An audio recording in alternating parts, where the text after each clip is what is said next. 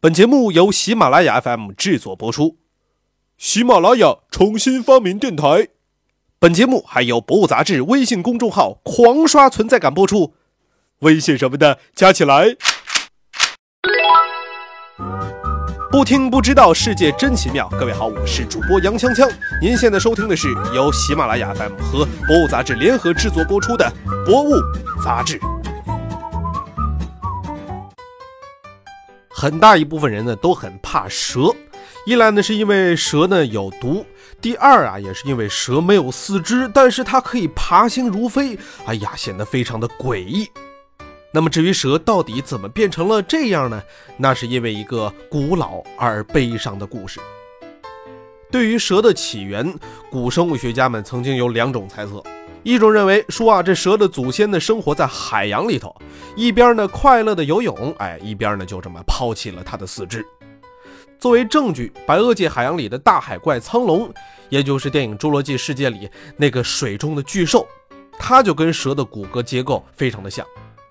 另外一批人则认为说这蛇啊曾经是地下居民，因为长期打着地洞钻缝隙的生活，所以四肢呢慢慢的就变成了累赘。直到二零一五年，终于有人找到了长有四条腿的原始蛇类的化石，把它命名为环抱四足蛇，从而终结了蛇类起源路线的争论。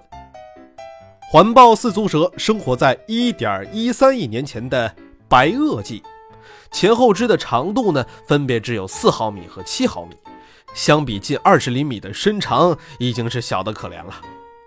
除了四肢小短腿啊，它细长的身体、灵活蜿蜒的脊椎，能够大幅张开它的下颌骨以及细密的小尖牙，这都是典型的蛇类家族特征。在环抱四足蛇身上啊，看不出适应游泳生活的扁尾巴，还有桨状的肢体，倒是不少地方符合于穴居生活的习性。所以研究者认为，它的四肢啊已经失去了行走的能力，只能用来抓紧猎物，或者是在交配的时候啊死死抱着对方啊不撒手。不同于鼹鼠、粉鼠这些哺乳动物中的挖掘机高手，爬行动物在向穴居演化的过程中，通常呢不是依靠四肢来挖洞的，反倒是四肢变小、变弱，甚至退化，身体则越来越细，变得跟面条一样。在漆黑一片又缺少掠食者的地下，不长腿、不长眼都不是什么大问题。然而后来啊，不知道出于什么原因，一些原始蛇类又回到了地面，开始朝着现在的样子开始演化了。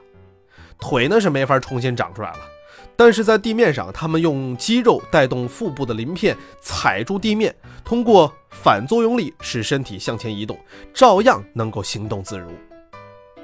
实际上啊，现代蛇类的胚胎的 DNA 中仍然保留着要长出四肢的基因，只是那几个部位的细胞根本就不听它的，所以说就长不出腿来了。能长出腿的变异蛇，甚至比异卵双胎的双头蛇还要罕见得多。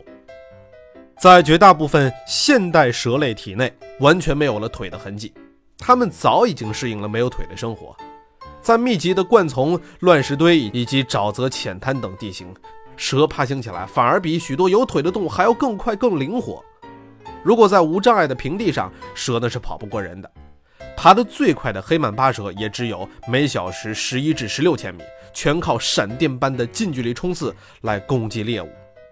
只有一小撮封建余孽仍然对腿啊恋恋不舍，那就是蛇类中的大块头蟒蛇。今天的蟒蛇呢，分为旧大陆的蟒类和新大陆的蚺类。它们除了长得粗一点，看上去跟其他蛇没啥区别。但是如果说你把一条蟒蛇给翻过来，就能看到它的肛孔两侧有一对像是小爪子一样的东西，这就是它们后肢退化的残余。那么在雄蟒的身上更为明显。